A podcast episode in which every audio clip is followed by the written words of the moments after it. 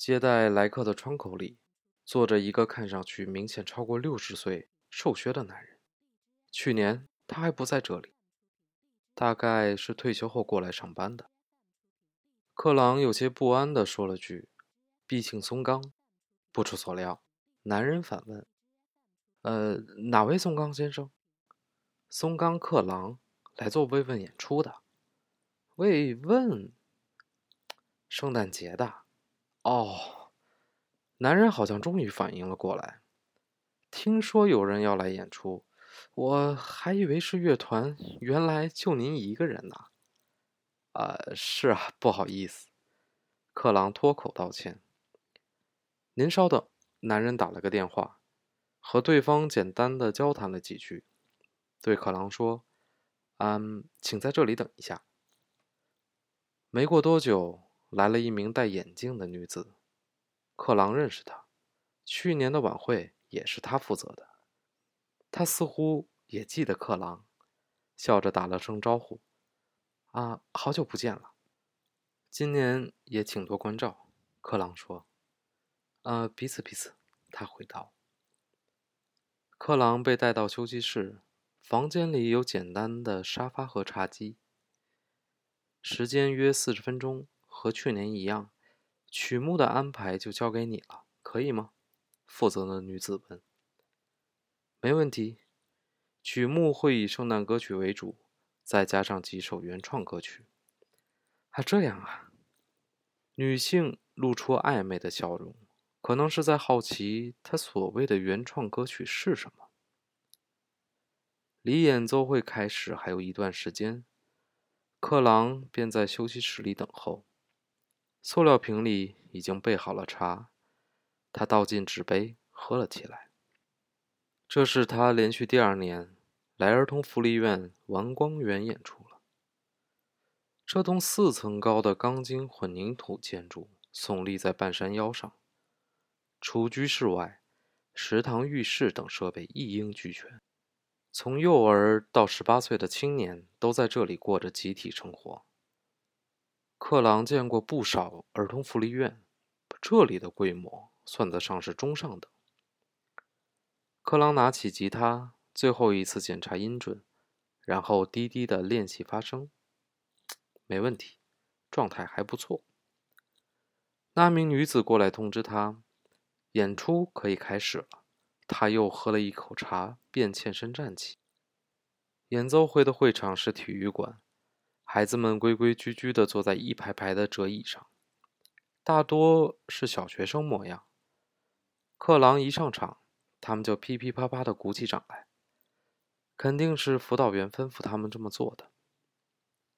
台上已经准备了麦克风、椅子、谱架。克朗先向孩子们鞠了一躬，然后坐到椅子上。小朋友们好，你好，孩子们回应道：“这是我第二次来这里演出。去年的平安夜时我也来过，每次圣诞节前夜。”都过来，有点像圣诞老人。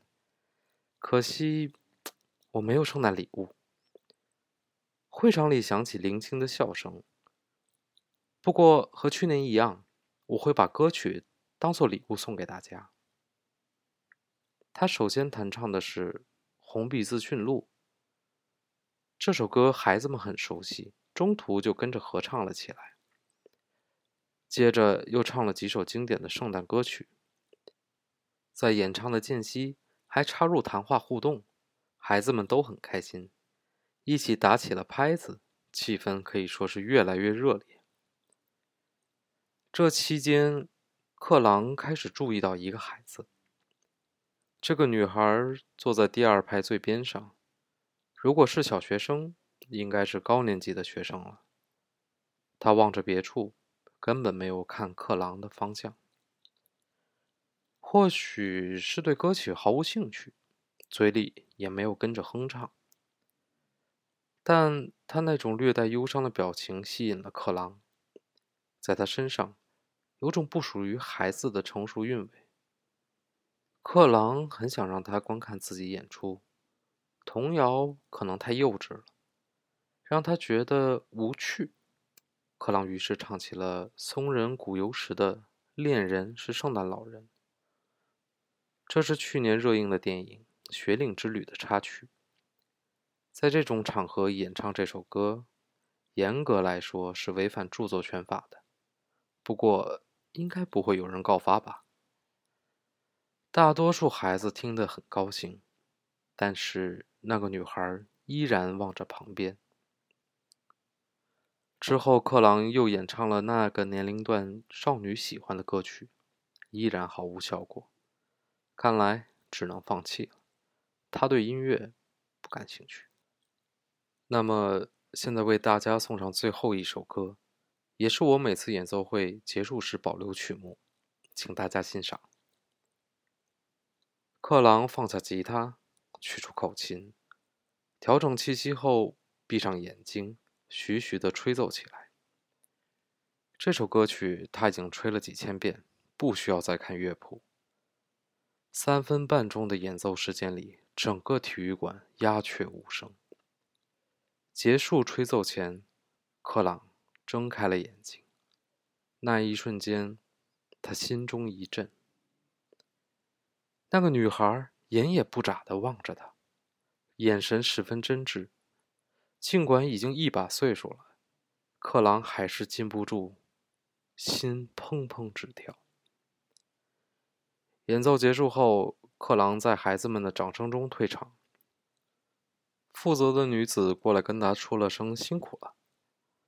克朗想向他打听那个少女，但话到嘴边又咽了回去。他不知道该从何问起，不过他却意外的。和那个少女有了交流。演奏会过后，在食堂举办了餐会，克朗也应邀参加。他正吃着饭，那个女孩走过来。嗯，那首歌叫什么名字？他直视着克朗的眼睛问：“你说哪首？最后用口琴吹奏的那首？我没有听过。”克朗笑着点点头。你当然没有听过，那是我的原创的。原创就是我自己写的曲子，你喜欢吗？少女用力的点头。那首歌太好听了，我还想再听一遍。是吗？那你等我一下。克朗今晚要在这里留宿，他来到为他准备的房间，取了口琴，返回了食堂。他把少女带到走廊上，用口琴吹奏给她听。她眼神专注，听得入神。这首歌有名字吗？算是有吧，叫《重生》。重生，他喃喃地重复了一遍，开始哼唱起来。克朗大吃一惊，他完美的再现了重生的旋律。你。已经记住了。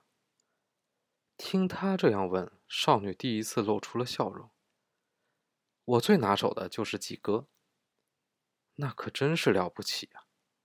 克朗凝视着少女的面庞，脑海里闪过“才华”这个词。呃，对了，松冈先生，不去当职业歌手吗？职业歌手啊，谁知道呢？克朗歪着脑袋。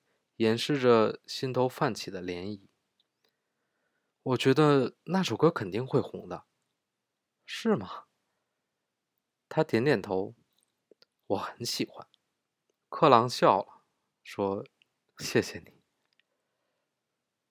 就在这时，他们听到“小琴”这样的一个喊声。一个女员工从食堂里探出头来。你能不能去喂小珍吃饭？哦，好的。被唤作小群的少女向克朗低头致意后，匆匆走向食堂。过了一会儿，克朗也回到了食堂。小琴坐在一个小男孩边上，把勺子递到他手上。男孩子很小，脸上没有什么表情。负责演唱会的女子刚好就坐在克朗身旁。于是他装作不经意地问起小琴他们。他听后露出复杂的表情，他们姐弟俩是今年春天入园的，听说是遭到父母虐待。弟弟小陈只跟小姐姐小琴一个人说话。这样啊，克朗看着正细心照料弟弟的小琴，似乎明白他为什么这么排斥圣诞歌曲了。餐会结束后，克朗回到房间，躺在床上，窗外传来阵阵欢声笑语。起身往楼下看时，孩子们正在放烟火。好像一点也不怕冷。小琴和小陈也在，他们站在人群外观看。松冈先生不去当职业歌手吗？很久没有人这样问他了。上一次含糊的笑着敷衍过去，也是十几年前的事了。但那时的心境与现在截然不同。父亲。他向着夜空低语：“对不起，我连打个败仗都没能做到。”克朗的思绪回到了八年前，得知奶奶过世的消息，是在七月将近之际。那天，克朗正为开门营业做准备时，接到了妹妹荣美子打到店里的电话。他早就知道奶奶的状况不妙。肝脏和肾脏都逐渐衰弱，随时有可能撒手人寰。但他始终没有回去。虽然很挂念奶奶的病情，但他也有不愿回去的苦衷。明天守夜，后天举行葬礼。哥，你什么时候回来？荣美子问。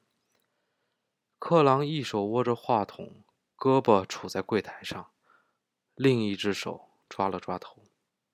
我还要上班，这得跟老板商量商量。他听到荣美子深吸了一口气：“什么上班？不就是打杂吗？那家店以前不也是老板一个人打理吗？只不过请一两天假，怎么也能同意吧？你不也说过，就是因为随时可以请假。”你才没有去别的地方打工，一直在那家店上班吗？他说的没错，他不仅记性好，个性也很强，不是那种三言两语就能糊弄过去的人。克朗陷入了沉默。你要是不回来，我会很为难的。荣美子提高了声音：“爸爸身体不好，妈妈照顾奶奶也累得不行了，而且奶奶以前那么疼你，我……”我觉得你应该回来参加葬礼。克朗叹了口气：“啊，好吧，我我会想办法，尽可能早点回来。可以的话，今晚就回。啊，那可不行，那就明天早上，最迟中午。我我考虑考虑，好好想想吧。你一直都是这么任性，这是什么说话态度？”克朗一直在抱怨一句。荣美子已经挂了电话，放下话筒，克朗坐在凳子上，心不在焉地望着墙上的画。画上的画似乎是冲绳的海滩，老板很喜欢冲绳。这家小小的酒吧里，到处装点着冲绳有关的小玩意。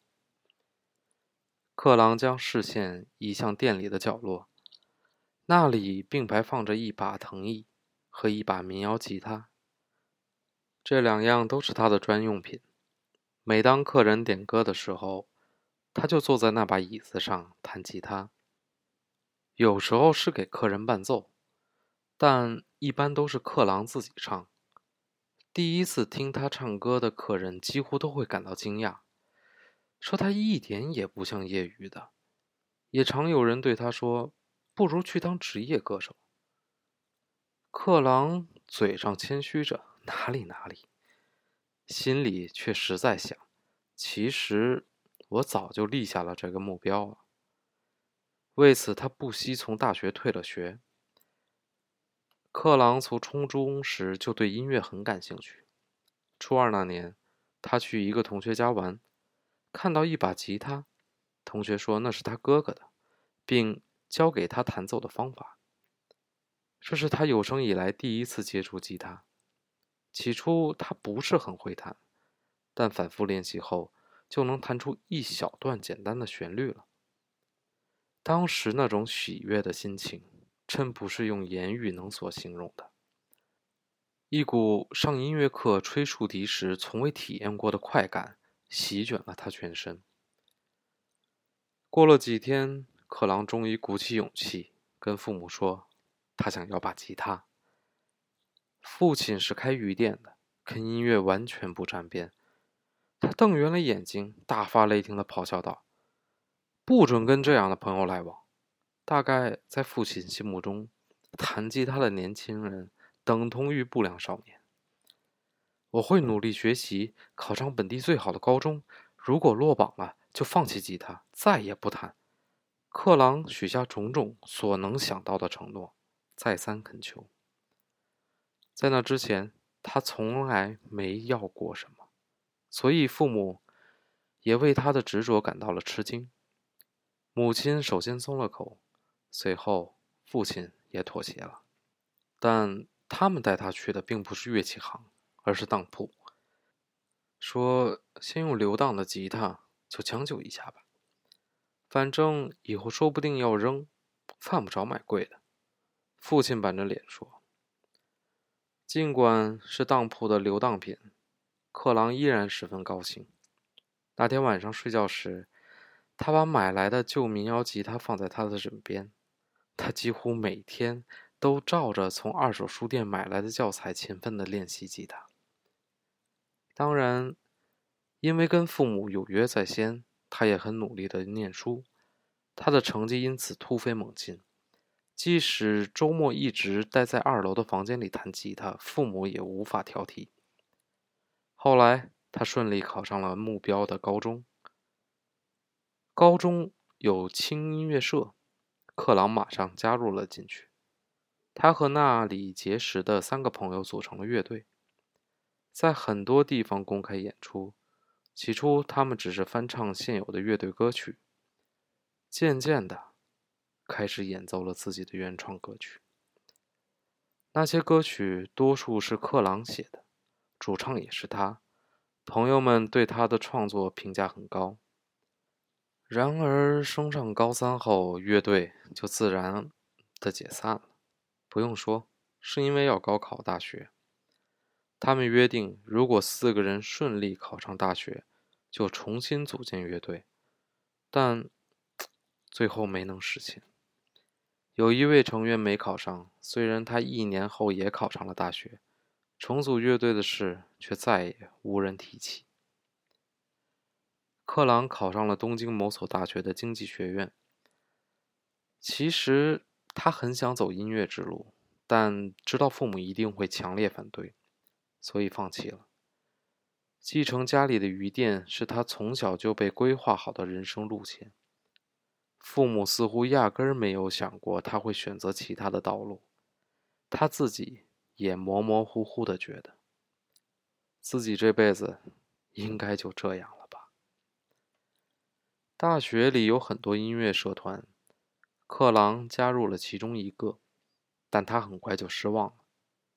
社员们整天只想着玩，根本感受不到音乐的诚意。当他指出这一点时，立刻招来了白眼。干嘛耍帅啊？玩音乐不就是图个开心吗？就是，那么拼命干嘛？又不是要当职业歌手。面对这些指责，克朗一句也没有反驳。他决定退社，再争论下去也没有任何意义。他们根本不是一路人。从此，他也没有加入别的社团。他觉得一个人的奋斗更轻松自在，跟没有干劲的人在一起厮混只会徒增压力。从那时起，他开始挑战业余歌唱比赛。他是从高中以后经常在观众面前演唱歌曲的。起初，他总是预赛就被淘汰，但连续参加过了几次以后，名次渐渐的靠前。而且参加这些比赛的多数是常客，不知不觉的就彼此熟悉了起来。他们对克朗造成强烈的刺激。这种刺激用一句话概括，就是他们对音乐的热情，他们宁可牺牲一切，也要提高自己的音乐水准。我也不能输给他们。每次听到他们演唱时，他都这么想。每天醒着的时间几乎全部花在音乐上，连吃饭和洗澡的时候都在构思新歌。渐渐的，他不再上学了。他看不出上学有什么意义，自然他也就拿不到学分，一再留级。他的父母完全不知道，去东京读书的儿子居然已经变成了这样。他们一直认为他四年后就会顺利毕业，回到家乡。所以，当克朗在二十一岁那年夏天打电话回去，告诉他们自己已退学的时候，电话那端的母亲顿时哭了起来。接过电话的父亲用震破鼓膜的声音怒吼道：“到底是怎么回事？”我要走音乐这条路，所以上大学没有什么意义。听到克朗的回答，父亲咆哮的更凶了。他觉得很烦，很烦，很烦，竟自挂了电话。当晚，父母便赶到了东京，父亲气得满脸通红，母亲则脸色苍白。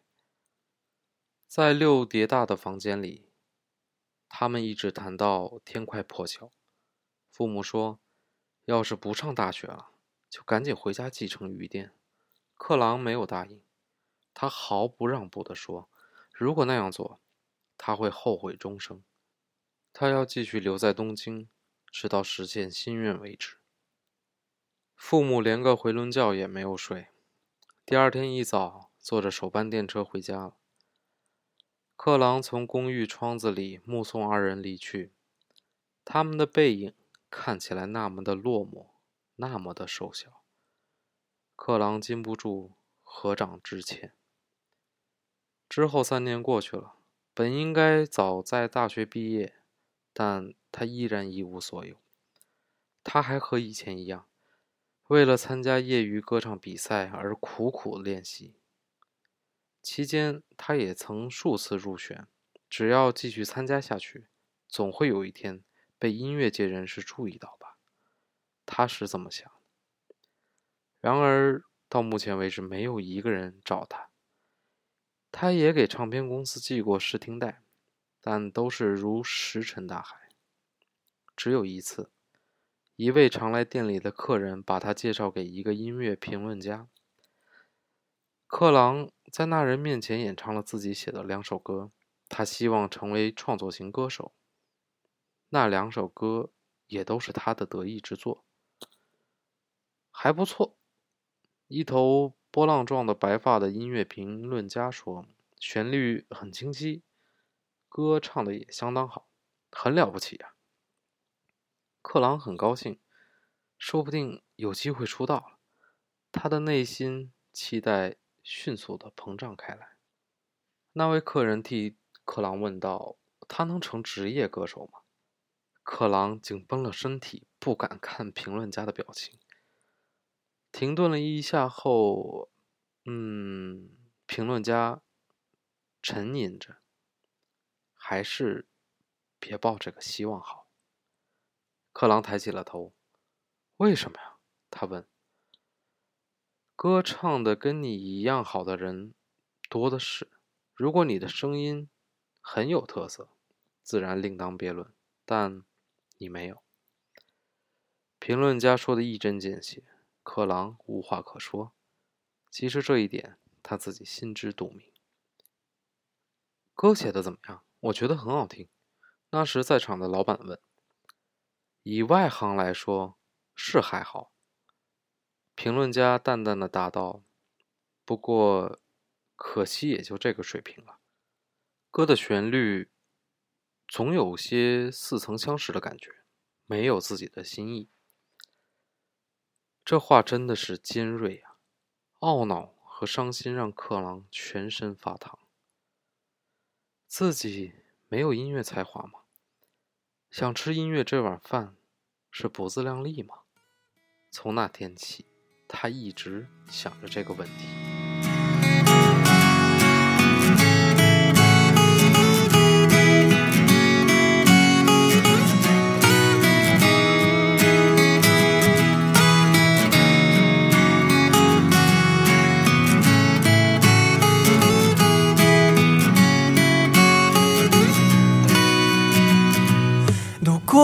で鐘が鳴って。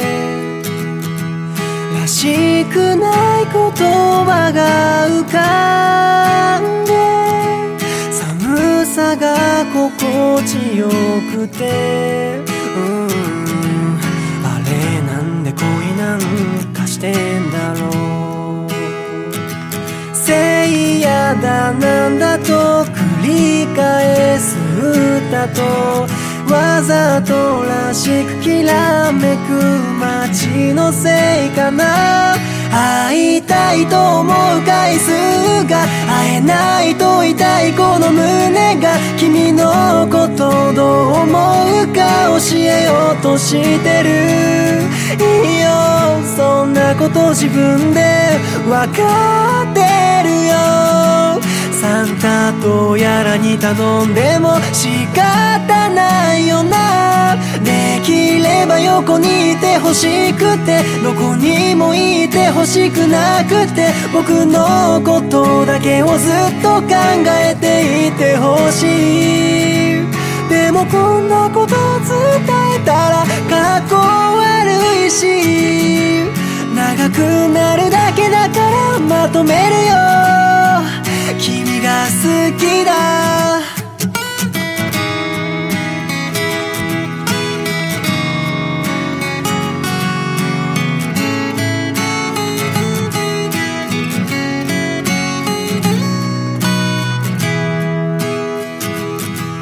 はしゃぐ恋人たちはトナカイの角なんか生やしてく人前でできるな。うん。いや羨ましくなんてないけど。君が喜ぶプレゼントってなんだろう。僕だけがあげられるものってなんだろう。大好きだと言ってた返事が思ってたのとは違ってもそれだけで嫌いになってなれやしないから星に願いをなんてさからじゃないけど結局君じゃないと嫌なんだって。見上げてるんだ、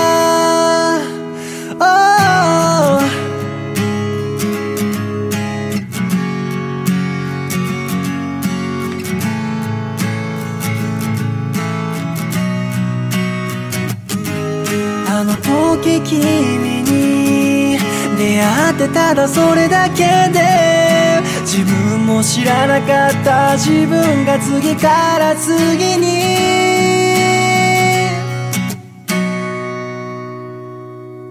会いたいと毎日思っててそれを君に知ってほしくてすれ違う人混みに君を探している。こんな日は他の誰かと笑ってるかな？胸の奥の奥が苦しくなる。